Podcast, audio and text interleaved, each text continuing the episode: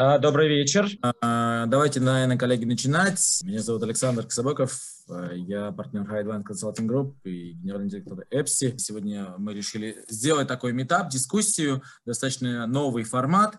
И у меня, на самом деле, такой, может быть, первый вопрос. А что было бы наилучшим результатом этой встречи? И я начну с себя. Для меня было бы, на самом деле, вот такая ситуация. Почему вообще возникла эта история? Она заключалась в том, что работая с клиентами, с HR в проектах, будучи консультантом, а, я часто слышу о том, что модель компетенций достаточно краеугольный камень и основополагающая вещь для многих организаций – но, с другой стороны, я также вижу, что она декларируется одним способом, но реальных результатов э, мало кто показывает, и в том числе люди, которые обсуждают э, модель компетенций, то есть она, может быть, и у них есть, но они ее не используют. И здесь возникает вопрос, на самом деле, я хочу понять мнение других относительно того, а действительно ли всем людям, всем, всем компаниям, всем организациям нужны, нужна модель компетенций, кому она может быть не нужна и э, что вообще с этим совсем делать. Э, передаю слово Максиму, э, он может что-то сказать, что он, э, что для него было бы наилучшим результатом сегодняшней сегодняшней встречи. Максим. Ну, спасибо, Саш. У меня опыт делится на две части. Первый опыт это, наверное, более ну, лет 15, наверное, работы в инхаусе, причем в различных компаниях, начиная с западных компаний, крупных транснациональных компаний, ну и заканчивая российскими как госсектором, э, с госкапиталом, такие серьезные компании большие, так и поменьше компаний, да, которые, собственно говоря, занимаются непосредственно бизнесом, как говорится. А, с другой стороны, у меня есть наблюдение, когда сейчас в консалтинге мы работаем, мы делаем разные проекты, одновременно не только по моделированию компетенций, у нас очень много проектов по градированию, и мы там очень близко соприкасаемся с темой, на самом деле, функции должности, и, соответственно, не только функции должности, но и, а, соответственно, тех компетенций, которые есть, да, как профессиональных, так и поведенческих компетенций. Я вижу очень неоднозначное отношение у различных компаний к этой тематике, и у меня оно неоднозначное. То есть э, у меня много вопросов. Э, почему? Потому что, ну, наверное, так. Э, Все-таки компетенция – это поведенческий индикатор. Это просто KPI, только поведенческий. И он, по большому счету, в общем-то, руководителями многим не используется. У нас были ситуации, когда в курилке народ стоит и говорит, да черт возьми, департамент персонала запросил чек-листы, которые нужно срочно передать. Сейчас пойду час потрачу на это. Но это только, кстати, не только в российских компаниях. Так это многие встречается. Я вижу ситуации, допустим, на рынке, когда все восторженно говорят, что да, у нас все включили, у нас все отлично, у нас все работают модели компетенции. А по факту большой вопрос, работают они или нет. А, затрачивается время, деньги, ну и все остальное, поэтому ну, наверное, мы не зря подняли этот вопрос, потому что он интересен в том числе, в частности, и мне. И мне было бы интересно узнать, а вообще нужны ли компетенции? Вообще, зачем тратить столько денег, времени, сил, продавать какому-то топ-менеджменту, который будет говорить, зачем мне это нужно и так далее. Может быть, э, просто надо, надо посмотреть спокойно и сказать, ну, классно, ну, у кого-то есть, у кого-то нет, ну, никто не умирает, когда нет компетенций. Компании живут, работают. Поэтому для меня сегодня будет э, результатом встречи, это, наверное, услышать мнение, это раз, да. Ну и второе, поделиться тем большим опытом, который есть в различных сферах, в различных компаниях. Ну и, собственно говоря, Саш, ну мы же делаем и в западных компаниях, да, проекты, я имею в виду, и мы не в рамках России, и мы видим там, как э, работают компетенции, у нас тоже этот опыт есть, там тоже не очень однозначно, как нам транслируется на самом деле. Ну, да. у меня, наверное, первый вопрос, который хотелось бы обсудить с, с экспертами и канву, который я бы хотел задать э, нашей сегодняшней дискуссии. Вообще, а, по вашему мнению, да, а, ну, а каким организациям нужно моделировать компетенции? И всем ли организациям нужно моделировать компетенции? Может быть, это от чего-то зависит? понимание того, что вот этим организациям или подразделениям в этих организациях нужно моделировать компетенции, а в другим организациям не нужно. Есть какое-то мнение на этот счет? Как у вас работает это все? Ну, э, прежде всего, мое четкое представление и понимание всем организациям абсолютно не нужно. Я не очень понимаю, зачем компетенции госсектору. Вот совершенно не понимаю. Да? То есть там, где все жестко, ясно и понятно, есть административный ресурс, который используется для управления, упал, отжался. Ну вот. И от того, как ты себя там, как ты улыбаешься, как ты поворачиваешься, как ты говоришь, э, или э, как ты решаешь этот вопрос, там никого не интересует. Там есть цели и задачи абсолютно четкие. Они спускаются сверху. Сделать. Дедлайн неделя. Не нравится, заявление на стол. Ну и, и какие там компетенции? Там все очень просто, все ясно и понятно, все, э, так сказать, все спускается вниз. А, можно очень долго говорить, говорит, нет, нет, нет, возразить, нет, ну подождите, есть же масса бизнес-организаций, которые, в принципе, ну, признают компетенции, окей, вот это, мне кажется, ключевое слово, то есть тогда, когда действительно организация признает. И вот чаще всего наверное, не сколько организация признает, сколько топ-менеджмент. Я помню э, ситуацию с Nokia Types, э, помнишь, Саша, в Санкт-Петербурге, которая, да, компания?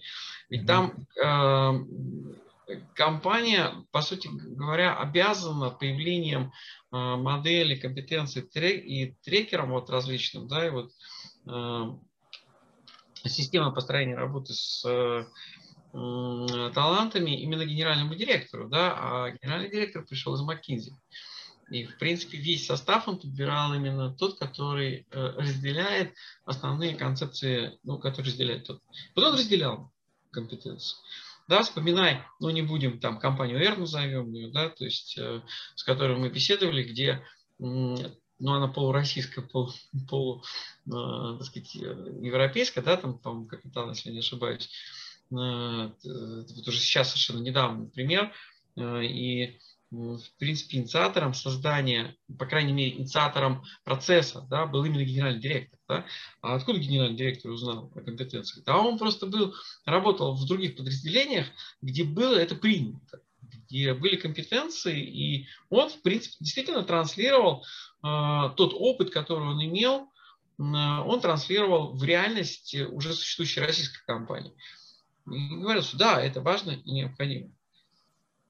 Поэтому тут большой вопрос, да, еще повторяю, что существует масса компаний, ну, у нас, к сожалению, сейчас средний бизнес беда, но в конечном итоге существует безумное количество компаний, сотни, тысячи, десятки тысяч, сотни тысяч, да, зададимся вопрос, много ли имеют компетенции, и что они безуспешны? Нет, часто они очень успешны. Вот. И, в принципе, никто не вспоминает про компетенции. Вспоминает про финансовые показатели, да. Про операционную эффективность, да. Про операционное управление, да. Вот. Но мало кто вспоминает о том, э, что все-таки нужны еще компетенции да, для того, чтобы эффективно управлять. Можем разделить э, эти компании, ну, например, малому бизнесу не нужны компетенции среднему бизнесу, ну, если только генеральный, там крупному бизнесу обязательно нужны компетенции. Или вот такое разделение, ну, тоже оно достаточно условно, что вот нельзя по такому признаку делить, нужны компаниям компетенции или не нужны компаниям компетенции. Ну, мне кажется, что здесь не сколько э, большая компания или маленькая, да, я помню, так это лет 10 тому назад э, ко мне обратились, э, я не работал в этой компании, э, маленькая компания, совсем маленькая, совсем, совсем крошечная. Вот. Там собственник, ну, скажем так, знал, что такое компетенции, попросил смоделировать. Я говорю, слушай, у тебя там человек там ну, 20 у него, что ли, там, или 25. Ну, совсем малипуськи, ни о чем. Вот. Он говорит, нет, я хочу, чтобы у меня были компетенции. Я говорю, зачем? Для того, чтобы управлять. Чем? Я говорю, вот эти так мешают. Возьми, он график составил, систему мотивации проработал, продумал, все люди у тебя на глазах. Зачем тебе компетенции? Говорит, ну, я хочу вот, э, чтобы люди развивались, чтобы я понимал. Ну, знаете, это такой, в общем-то, все очень об этом говорят, что все хотят, чтобы люди развивались. Ведь, понимаете, вот у нас был проект, я помню, где у нас была возможность отслеживать э, работу модели компетенций э, порядка где-то 4 лет на клинике. Это продажи. В продажах все очень просто и ясно. Да? То есть в том плане, что понять, насколько хорошо или насколько плохо, это несложно. Да? Берем обычную финансовую отчетность, смотрим, что происходит. В общем, в принципе, кто не понимает, то, в принципе, все ясно и понятно. И у нас была ситуация, когда да, был вызов, а, вызов на то, что ну, я помню, зам генерального по продажам сказал такую фразу. Друзья, вот давайте, можете сделать компетенции, ладно, я не буду мешаться.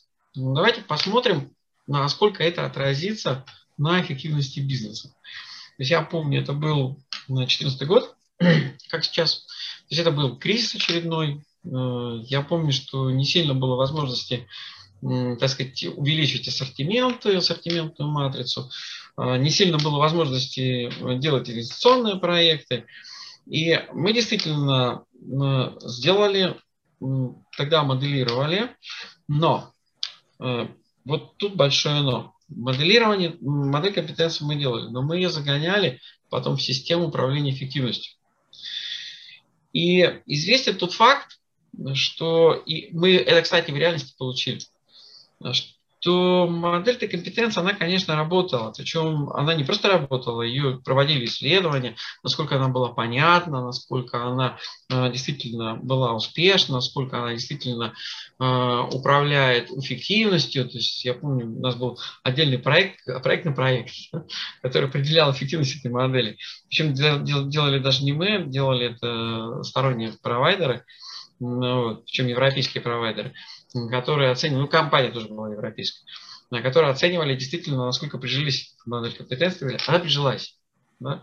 Но э, абсолютно точно мы знаем, что если она и повлияла на эффективность, то незначительно. Есть другие масса факторов, которые, в принципе, действительно влияют на эти процессы. И компания не забыла эту историю, то есть в том плане, что никто не сказал, что да ну их куда-нибудь подальше эту модель. Нет, нет, безусловно, конечно, нет. Но, тем не менее, э, я бы сказал, что это произвело прям фурор, что, вот, что без модели бы ну, бизнес бы умер. Да нет, он не умер. Да, это дало определенную, скажем так, ну, базу для дачи обратной связи. Но не больше того. Сказать, что да, у вас там процессы. Нет, нет, нет, там все было хорошо. Там был корпоративный университет, там были ИПРы, там были э, нас там, ну, в общем, короче, все, все, что можно из Европы притащить, это все было сделано. Ну, причем это не просто сделано, это все работало, работало эффективно. Но сказать, что именно компетенции повлияли вот в появление модели, ну, такая сомнительная история. Э, хотя, да, какой-то какой порядок в обратной связи это дало. И вот я помню, нам было сложно довольно заставить руководителей, даже элементарно, вот э, да, идет, допустим, one-to-one или идет э, фидбэк.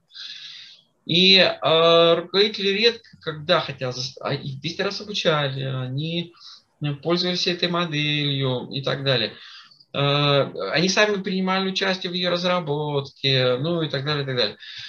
А вот когда сидишь, слушаешь обратную связь, а не слышишь индикаторы оттуда. Они дают обратную связь очень четкую, ясно и понятно, но по операционной эффективности. Вот. И э, да, ну, ну да, она есть, да, она интересна, да, она классная, да, она работает, да, ее признают. Но пользоваться ей ну, когда вспомнят, ну, наверное, будут.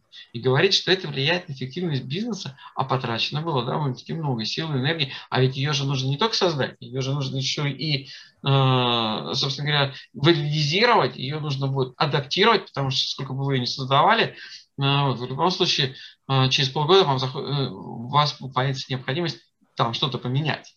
И так всегда, на самом деле, бывает. Вот.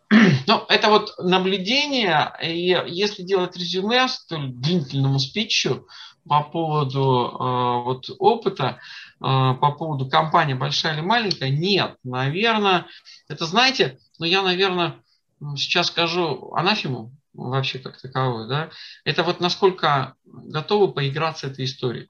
Ну, вот это, это же дорогая игрушка. Ну, то есть, ну, ее, ну, ну, это дорогая, это реально. И что разработать надо сделать. И вот насколько у меня есть желание вообще как бы этим заниматься. Если у меня как руководителя нет желания и интереса, ну и туда ее вкачать, что называется. Да? То есть, ну, ну есть оно и есть. Ну и молодцы, сделали. Вот деньги наши потратили, ну и хорошо. Ну, ну приятно. Ну вот у всех есть, ну и у нас есть. Ну и, и, и все на этом. Да? То есть, Угу. Ну вот здесь э, вопрос относительно того, ну то есть если мы не говорим о том, что это насколько большая компания или маленькая компания, э, есть еще другой подход, да, вот из того, что я услышал, вы сказали, э, ну и я там вчера, по-моему, вчера слышал другой подход, да, о том, что обычно компетенции делают, модели компетенции делают сверху вниз, а вот если они пойдут снизу вверх, ну то есть люди линейные руководители сами захотят э, сделать эту историю, то тогда, ну, был пример там одной телекоммуникационной компании, да, о том, что вот если пойти снизу вверх, то это совершенно меняет э, ситуацию. Вот э, как вы думаете, да, насколько подход, да, или является ли критерием, откуда, кто является инициатором создания модели компетенций? Технически э, История как следующая. Э, очень много есть подходов к систематизации. То есть есть подходы, как, например, компетенции должны быть общекорпоративными. Нормальный подход, ну, как бы он абсолютно нормальный. И, как правило, общекорпоративные э, компетенции выстраиваются чаще всего, базируются на ценности компании.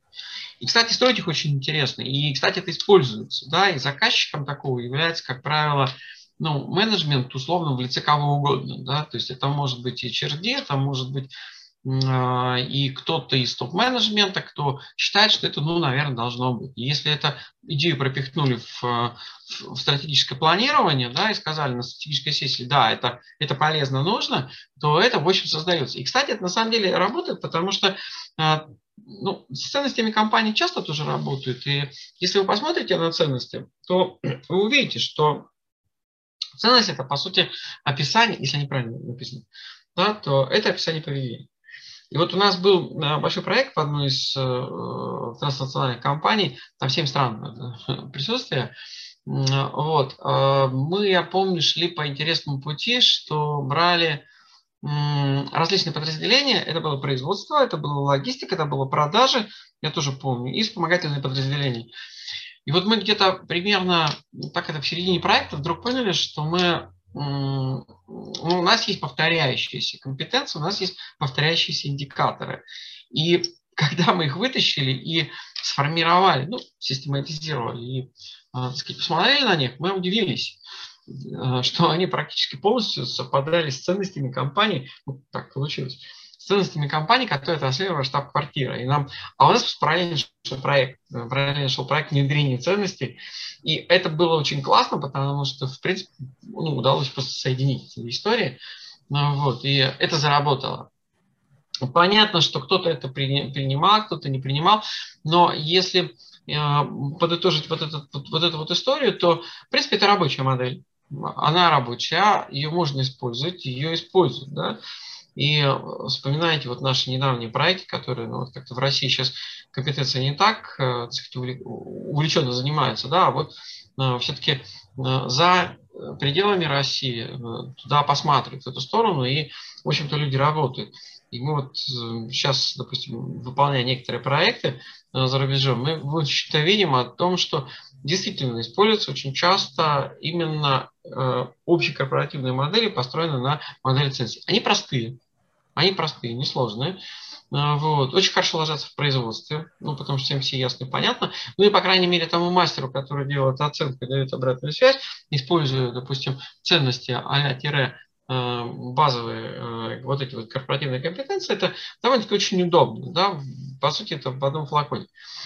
Но вот если касаясь дальше идти по поводу, я не зря упомянул, потому что здесь, как правило, э, ну, запрос рождается ну, в рамках, ну, наверное, формирования, повышения формирования бизнес-процессов, повышения эффективности бизнес-процессов, повышения, э, ну, такие фразы, да, они расхожие э, с точки зрения, что ну, в каждом углу можно это слышать.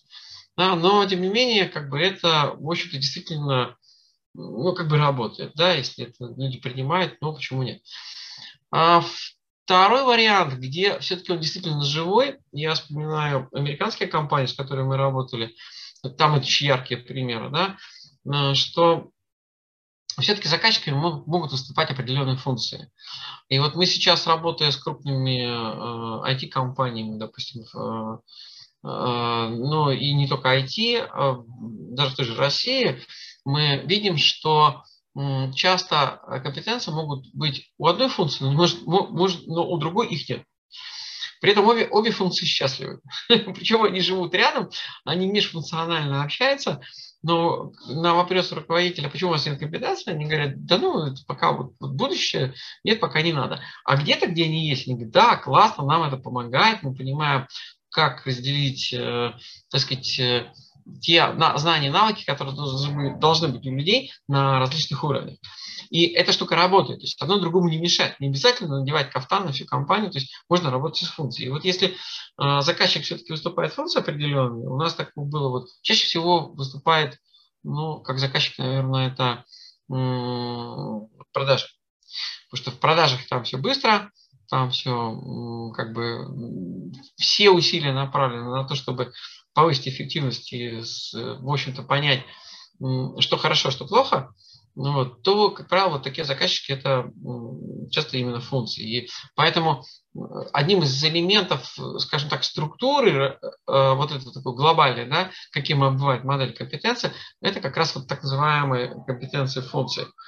Ну и третий, я бы, наверное, заказчики, это вот то, что мы говорили, Саша, на предыдущий вопрос, да, обсуждали, когда мы говорили о том, что генеральный директор, он, в принципе, пришел, и он говорит, что нет, други мои, как же, вот я работал, там было все правильно, все классно. Вот почему здесь нет?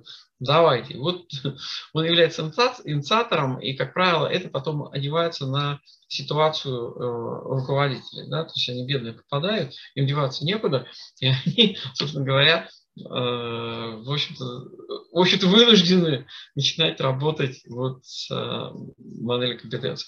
Есть еще одна, на самом деле, э, еще одна, так сказать, еще один пласт, это так называемая профессиональная компетенция. Я помню, мы раньше, когда э, работали э, в рамках моделирования, натыкались на то, что часто люди, ну, скажем так, часто в материале, который получался при интервьюировании, мы получали довольно-таки много так называемых ну, профессиональных я бы сказал, термином, да, то есть, э, что должен иметь это, это, это, и мы не знали, куда относить. У нас в одно время были так называемые э, компетенции, которые наполнялись только профессиональными индикаторами, то есть, что он должен знать, уметь. Но это явно не поведенческие компетенции. Да, и, много, много сказать, над этим думали. Вот где-то лет пять тому назад у нас появилась такая вот новое направление, когда, в принципе, стали выделять поведенческие компетенции да, и профессиональные компетенции.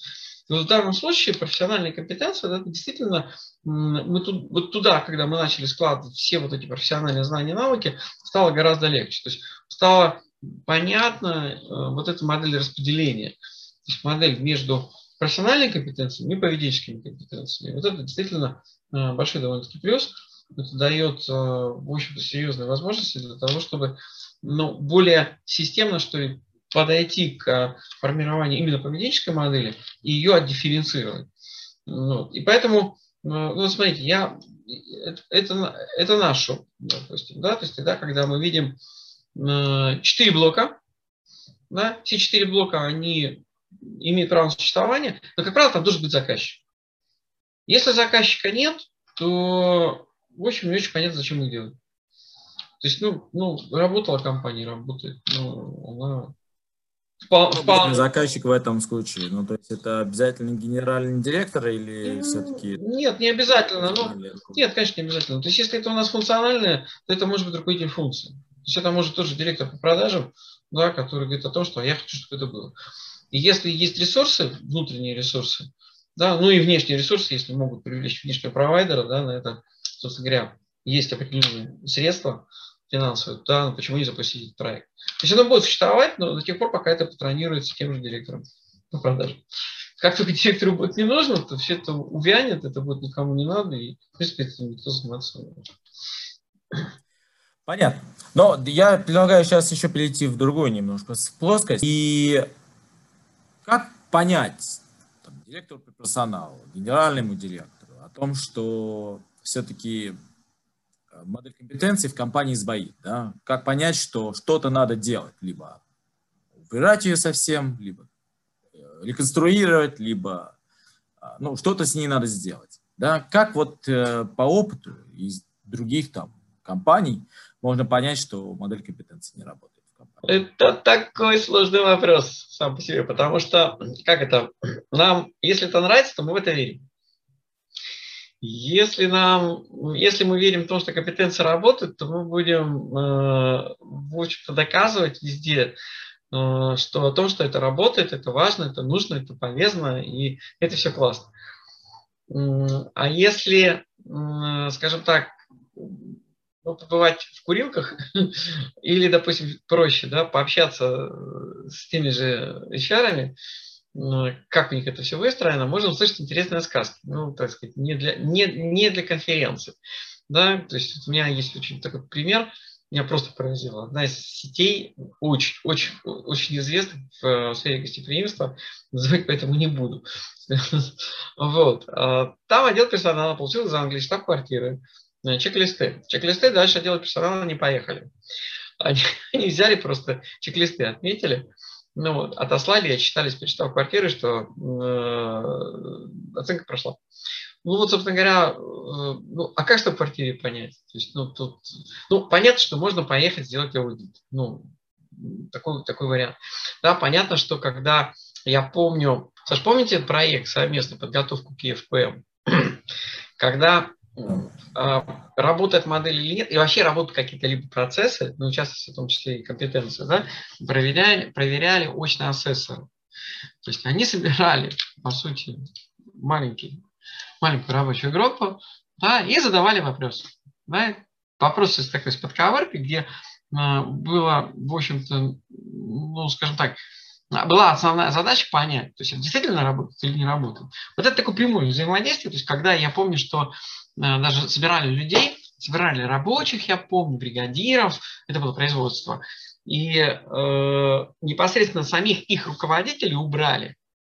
То есть сидели европейские асессоры, помню, и они просто вот в лоб задавали вопросы о том, ну, собственно говоря, э, что, что происходит, как работают процессы, ну и в частности, как происходит, допустим, тот же performance appraisal.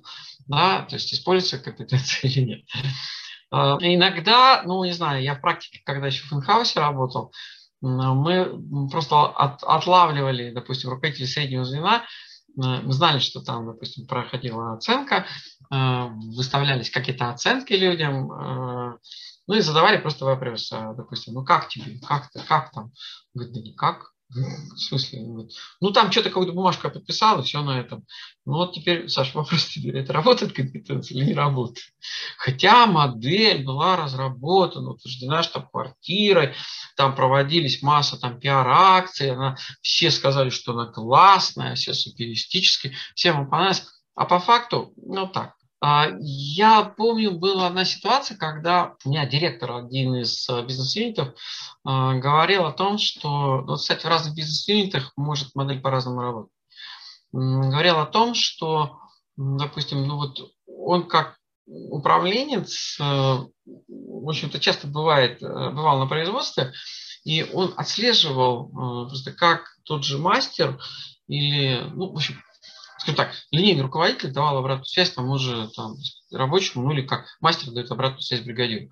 Вот использует он, допустим, терминологию, которая заложена в э, компетенциях, или не использует. Вот. Если э, и они боролись за это, за то, чтобы если руководитель не использовал эту терминологию, то тогда задавался вопрос к руководителю. Он, а, не знает модель э, эффективного поведения, он ее не принимает, она неправильная, там надо что-то исправить там, и так далее. Но это опять-таки все зависит на личности. Да? То есть вот если личность она толкает этот паровоз, то в таком случае, в общем-то, происходит ну, некий положительный момент. Не толкает, ну, бывает так, что никак. Но были ли случаи, когда модель работала, да, ну, как бы говорили о том, что она работала, но через какой-то период времени ты понимаешь, что все-таки ну, где-то есть проблема, что надо пересматривать модель. Надо либо пересматривать, либо отказываться. Вот где вот эти вот кнопки, да, где вот эти э, маркеры, которые показывают о том, что пора что-то делать. Слушай, ну, э, интересная история, это практическая история, да? Э, я помню, что мы в одной из компаний, когда, когда я внутри бизнеса работал, мы в, в рамках положения регламента, это был регламент, регламент проведения оценочных мероприятий, мы закладывали обязательные процедуры встречи с линейным руководителем по обсуждению модели компетенций, которые с целью ее одобрения на дальнейший цикл перформанса. Вот. Это классная штука, потому что она позволяет собрать обратную связь от людей. Во-первых, а, понимание. Ну, понимать ее или нет. Вот. Второе, они говорят, она неудобная ну тогда окей, хорошо, как она сделать так, чтобы она была удобная. Да? А, вот. Ну и третье, она неприменима, потому что у нас поменялось. Ну, смотрите, у вас написано здесь вот это, а в практике это вот это. Окей, давайте мы введем корректирующие какие-то определения для того, чтобы она действительно соответствовала. И тогда, а, я помню, мы вот в этих процессах все время добивались а, результата, когда люди говорили, ну да, в принципе, это можно попробовать. Это говорит о том, что, ну, причем внимание, да, я же говорил, это не новая модель, это старая модель. Вот, та модель, которая существует и работает. Ну вот. Можно, конечно, проводить уникальные какие-нибудь исследования, э, типа как интервью там или анкетирование внизу работников, ну а какой смысл? Потому что э, чаще у нас ведь... Э, почему мы это не делаем? Потому что руководитель, он, ну как, это, это же, ну скажем так, это тот, кто пользуется этой моделью, да, то есть должен вернее пользоваться, тот, который должен ее применять. Вот, э, должен, да, условно такой должен.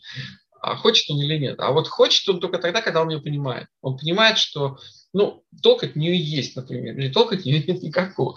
Я знал руководителя, который действительно реально ну, не знаю, убивались, реально готовились к фидбэкам, реально сидели, продумывали, как давать обратную связь на основе компетенций, как использовать те или иные индикаторы, как правильно составить план индивидуального развития. Ну, потому что мы же помним, что а, следующий этап – это, в принципе, составление плана индивидуального развития. Мы на каких конференциях бы не побывали или на каких бы вебинарах, нам все начнут рассказывать сказку о том, что ну вот так очень нужно, потому что ИПР. Вот. Но тут тоже такая история, она, наверное, не, не, к нашему, не к нашему сегодняшнему общению, что ПР же можно составить не обязательно на основе модели компетенции. Да? И э, тот же опыт Сбербанка доказал о том, что, ну, по крайней мере, то, что мы видели, реально общаясь с нашими коллегами и видя результаты, но это не обязательно должна быть модель в основе.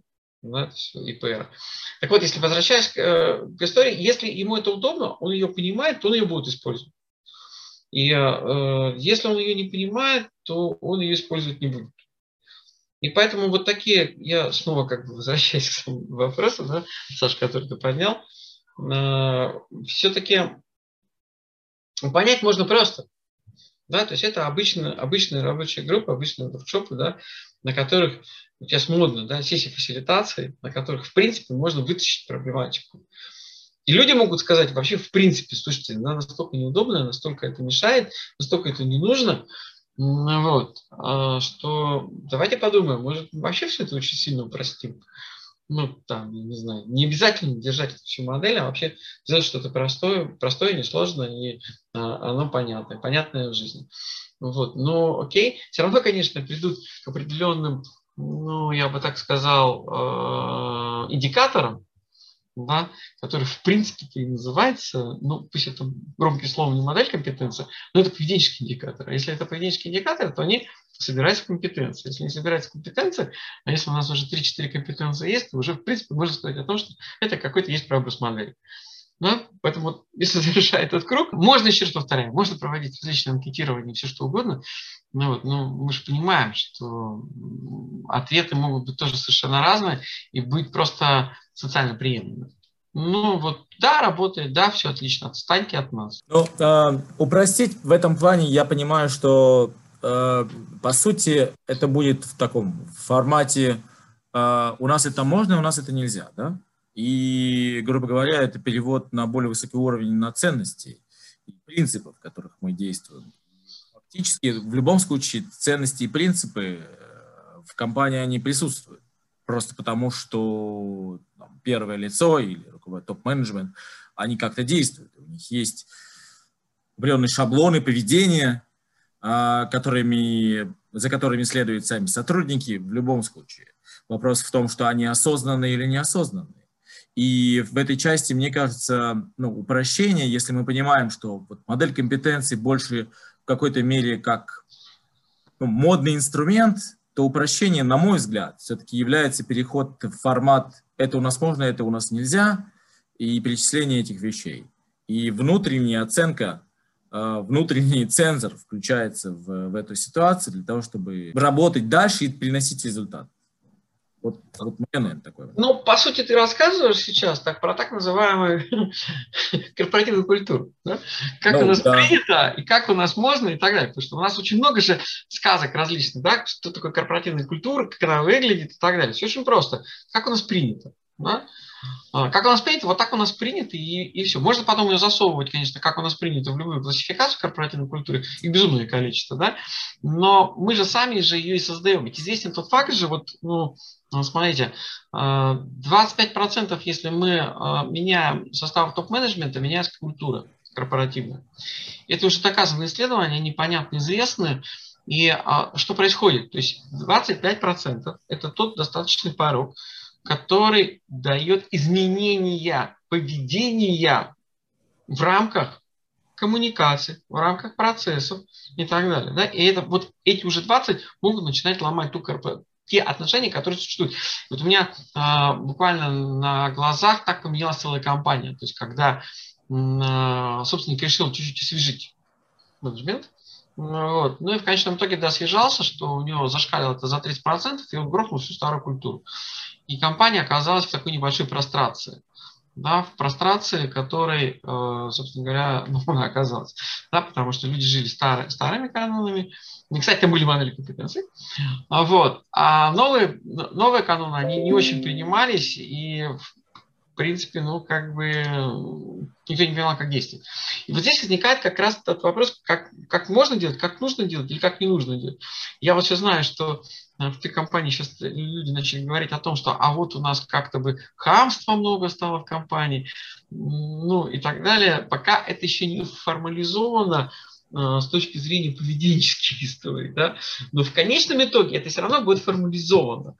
То есть там, да, там создано, там дважды подходили к созданию ценностей, дважды создавали дважды их засунули. Первая ценность очень любил собственник, и он их держал почти лет 10, там, там старая компания, вот, 10 или 15, потом пришли вот это новый, новый, новый отдел, вот, а создали новые ценности, которые, в принципе, никто даже не знает, то есть их все забыли.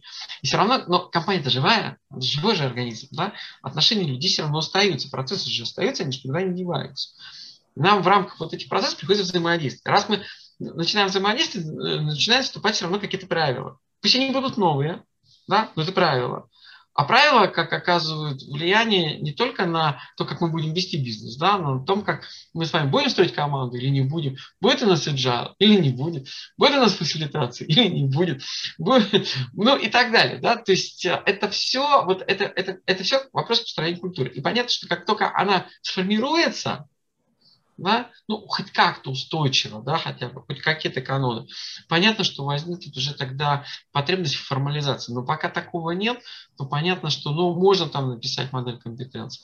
Можно взять, в конечном итоге, в библиотеке, нарисовать там с помощью там тех же инструментов фасилитации, это, под, ну, условно, подтусовать, подделать, под, подре, подремонтировать, подкрутить и так далее. Но это зачем? Да, а потом мы же помним прекрасную историю, что э, кто виноват. То есть э, я о чем? Что, допустим, если вы что-то подкрутили, или мы подкрутили, я сам оказался в таких ситуациях, да, и мы сказали, что да, это классно, это работает, а это не вписывается в общую концепцию. Да? И тогда, естественно, возникает вопрос, а за что мы вам деньги платим, уважаемые? Да? Займитесь полезным как-то делом, да, который дает действительно экономическую эффективность компании, где, где деньги зим, да, сказано. Вот это, наверное, об этом. Ну и, наверное, последний, давайте перейдем к, к следующей теме, к теме, которая все-таки, если мы понимаем, допустим, э, ситуация, да, что все-таки генеральный директор, у нас нет модели или мы компанию, э, модель компетенции, она старая, устаревшая, никто не пользуется, а генеральный директор хотел бы ли собственники изменить э, создать эту модель компетенций по каким-то своим внутренним причинам. Ну, то есть есть заказчик. Как тогда, какие действия можно посоветовать, порекомендовать, чтобы быстро да, создать модель компетенции с минимальным количеством ресурсов, сил, денег, да, что можно было бы сделать новому HR, ну или функциональному руководителю, для который хотел бы внедрить модель компетенции, создать модель компетенции у себя в компании, у себя в отделе. Ну, в принципе, ведь мы, э, кстати, неоднократно, и у нас э, на сайте об этом написано, да, и мы в работе применяли, и это действительно классно работает. То есть можно делать вообще под заказ. Да? То есть ведь давайте мы поймем сначала немножко вот с другой стороны зайдем где, мы, где, где основные процессы, которые используют компетенции. Да? Первое – это найм. Ну, чаще всего так мы говорим, да, я общепризнанные такие каноны. Да, вторая история – это оценка персонала, причем я бы разделил, да, я бы разделил это на performance appraisal все-таки, да, это более серьезная процедура, да, и assessment center. Я ничего не припутал, а, потому что, с одной стороны, нам нужно что-то очень быстро сделать, оценить и достаточно качественно, ну, по крайней мере, постараться сделать это качественно, да, а с другой стороны, это, собственно говоря, создание таких базовых основ, которые позволят нам действительно управлять поведением и управлять через поведение эффективностью. Да, вот это я больше бы относил к performance appraisal. А, есть модельки, которые позволяют создавать, допустим, а, пулу талантов или так называемые кадровые резервы. Я знаю, это компании некоторые делают. В принципе, в этом тоже ничего плохого нет. А, а, то есть тогда, когда действительно такая модель создается, вот именно под определенную а, задачу. Ну, наверное, ничего не забыл. Вот. Так вот, я к чему это все? Я это к тому, что под каждое, наверное, направление можно подумать, какой кровью ту или иную модель будем создавать. Если мы создаем модель под performance appraisal, конечно, здесь много крови и ну, пота и сил и так далее, в том плане, что все-таки эта модель должна быть хорошо проработана, потому что в конечном итоге мы же ведь зачем там делаем? Мы делаем это для того, чтобы затем потом это каким-то образом транслировать на вознаграждение. Не прямым путем, да, а через, допустим, некую комбинированную оценку с выходом на рейтинге, и там дальше уже завязываться да, на управление эффективностью, и в том числе подвязывать туда э, систему вознаграждения. Вот это вот там, конечно, так просто все не сделаешь. Но возьмите другую историю. Это возьмите историю найма. А, допустим, мне нужен руководитель на макрорегион. Раньше мы, допустим, там, ну, у нас не было руководителя, мы впервые в него выходим. Зачем мне огородить огород и потом откуда я данные вытащу, да, если у меня раньше руководителя макрорегиона не было. Но мне его нужно найти. При этом продвинутый э, юзер в виде э, рекрутера говорит, что а можете мне портрет нарисовать будущего руководителя макрорегиона? Да, и все начинают говорить, он должен быть быстрый, шустрый, умный, начитанный, или еще что-нибудь. Но зачем такой город да, когда можно просто взять модель компетенции стандартную, э, вот тут я уже сказал, что стандартную библиотеку, из которой можно, в принципе, путем интервьюирования определенных заинтересованных лиц, которые будут смотреть этого человека, э, и в области ответственности, чьей лежит, лежит эта должность, просто надо сконструировать. И действительно, такие методики существуют. Давайте возьмем мы методику прямые атрибуты, да, которые ну, за короткий промежуток времени, э, в общем-то, позволяют э, вытащить ну, основные, скажем так, компетенции, которые нам критичны. При этом, если мы это еще усилим,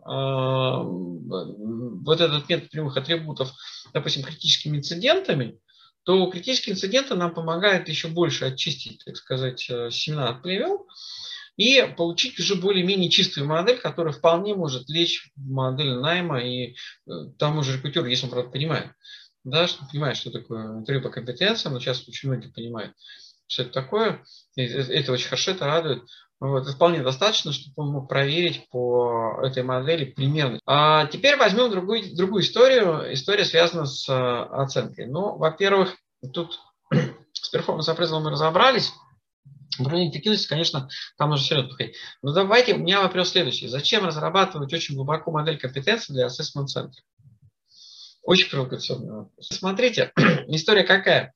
Ведь если подходить правильно к ассессментам, то э, нужно использовать, а, валидизированную модель, ну, довольно-таки высокой степени прогностической валидности. Да? Почему? Потому что мы же делаем прогнозы по человеку, да, не по текущей ситуации, а прогнозы делаем. И здесь вот это вот, а вот как бизнес поменяться, не пойдет. То есть здесь нужно иметь хорошую прогностическую валидность модели. Хорошей прогностической валидностью модели обладает в только библиотеки. Причем библиотеки не созданные там на коленке, да, а те, которые имеют под собой хорошую научную основу, а их единицы. А, следовательно, следующая история, которую и мы, владея этими библиотеками, мы можем с вами, в принципе, довольно-таки быстро сформировать. Почему, а, модель компетенции, которая нужна для оценки. А, при этом вы меня спросите, нет, ну подождите, при чем тут библиотека, при чем тут э, центр оценки, и при чем тут оценка, и при чем тут прогностическая валидность. Вот. А давайте соединим эти э, кубики Лего да, в единую картинку, которая будет, э, собственно говоря, выглядеть следующим образом.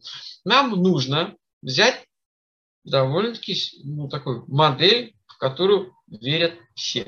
Да? Верят все не только вы, да, верят еще и мир. Да? А это библиотеки. Дальше вам нужно, э, ведь э, под каждой библиотеке, э, на самом деле, солидные истории тогда, когда пишется в общем-то упражнения, которые прописываются, валидизируются и так далее. Тогда действительно мы сможем выйти на центр оценки с его практической валидностью 0,7. Ну, это известная история, больше там нет э, в центре оценки. И тогда в таком случае мы с вами, в общем-то, подбирая упражнения, опять-таки тех провайдеров, на основании которых мы делаем библиотеку, мы вполне можем подобрать с вами приличный ассессмент-центр с точки зрения его прогностической валидности. То есть здесь более-менее так называемая ретестовая надежность, она довольно-таки высокая. Сейчас существует довольно-таки много методов, которые в так называемом профессиональном тестировании, когда мы используем профессиональное тестирование, и там же используется модель компетенции. Но тут немножко другая, с другой стороны. Почему? Потому что э, все-таки, если assessment центр там делает человек, а за ним наблюдают ассессоры, то в э, профессиональном тестировании там все-таки больше модель оценки отклоняется в сторону а, того, кого оценивают. Да? Почему? Потому что часто такие заключения делаются на основе, допустим, тех же личностных опросников. Да, личностный опросник имеет определенную степень тоже валидности, но она, извините меня, 0,5. Да, что такое 0,5? Подкидываем монетку и получается. Но можно из, из, э, сейчас существуют такие возможности, когда с отчетов из эм, именно с опросников, личных опросников, можно выгрузить примерную структуру компетенций. А если у нас известно, и мы с вами ее построили на основе, допустим, моделирования библиотек, а это очень быстро делается, ну, это ну, полчаса на одного человека-респондента, да, по большому счету, то в таком случае мы с вами можем подготовиться уже к более надежному инструменту, да, который укрепляет э, надежность результатов полученных исследований, а это именно интервью по компетенциям. Вот интервью по компетенциям – это уже более серьезная история, да, который позволяет повысить уже э, прогностическую валидность до 0,6, 0,7 центра оценки, 0,6, да, это сочетание инструментов профессионального тестирования и э, интервью по компетенциям. То есть таким образом повысить довольно-таки серьезно э, именно надежность да, этих инструментов, но при этом вы не забывайте, что в основе этого мы все равно положили что? Модель. А, если мы с вами берем ситуацию, связанную с кадровым резервом, ну, тут, наверное, все-таки лучше моделировать внутри компании, особенно если это касается не программ преемственности, а касается программ, программ талант-менеджмента, потому что, ну, а, программа преемственности, она понятна и ясна. Там вот у меня даже большой вопрос, нужна ли модель компетенции. А вот если мы с вами занимаемся пулом талантов, он, как правило, требует довольно-таки ну, много об этом говорится справа и слева, но он требует довольно-таки высоких затрат, да, и там высокий большой бюджет. И вот здесь нам желательно бы не сильно не ошибиться с точки зрения, кого мы отбираем. Вот здесь, наверное, есть смысл строить такую хорошую прогностическую модель, которая а, может нам помочь в общем-то, отобрать людей именно в это направление. Но это, опять-таки, обратите внимание, что это такие точечные истории, да, и это точные запросы.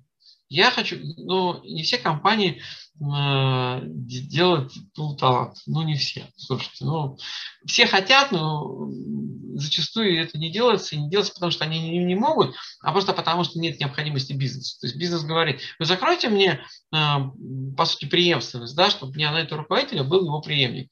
А вот это вот пул талантов, вот это, все это вот сказочка все, да, то есть, хотя, ну, я понимаю, что очень так как-то негативно называть это такую замечательную вещь, нет, она хорошая, безусловно, да, но а, опять-таки, ну, это ляжет в культуру, ляжет в культуру, какой есть опыт, положительный, негативный опыт у компании, потому что я знаю компании, когда у талантов готовят, готовят, потом он снимается, говорит спасибо компании и уходит, повышая свою рыночную стоимость в другие компании. Ну, замечательно, все счастливы, у всех улыбки на, на лице, ну, вот, в результате все остались без денег и без людей. Вот.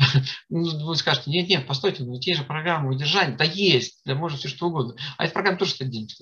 Вот. Я возвращаюсь к модели, что, что здесь, конечно, но в зависимости от того, какие потребности, то есть э, мы можем либо использовать, либо не использовать да, э, вот те методологии, так называемого быстрого моделирования. Э, хотя еще раз повторяю, что они есть, мы их тоже используем довольно-таки часто, и поэтому а, в общем-то, это полезная штука. Ну и все-таки, да, если окончать, в окончать, окончательно подытоживая истории, все-таки результатом вот нашего вопроса. Я так понимаю, ну, мое мнение скажу, что не всем нужны модели компетенций, далеко не всем. А, они нужны в большей степени э, при наличии заказчика основного и разделение, разделяемые функциональными руководителями, может быть, в компании. Одна функция иметь модель компетенции, другая функция не иметь модель компетенции, да. И э, очень ответ здесь, нужны ли модели компетенции всем, ответ здесь в большей степени зависит. Это зависит от контекста, от ситуации, от а, самой компании. Да? да, очень много факторов, да, которые, в принципе, влияют. И э, нам часто хочется сделать вау, классная модель, да, все здорово, все супер, но всегда риторический вопрос, а нужна ли она бизнесу? Да, и на этой радостной ноте, собственно, мы заканчиваем наш сегодняшний э, подкаст. И э, да, следующие наши темы будут, э, мы поговорим о вопросах градирования и оплаты труда, а, мы также поговорим о вопросах вовлеченности и, ну, собственно говоря, фасилитации, которая также сегодня а, была отмечена в ходе вопроса о том, как нам понять, что у нас проблемы с моделью компетенций. Всем спасибо. Всего спасибо всем.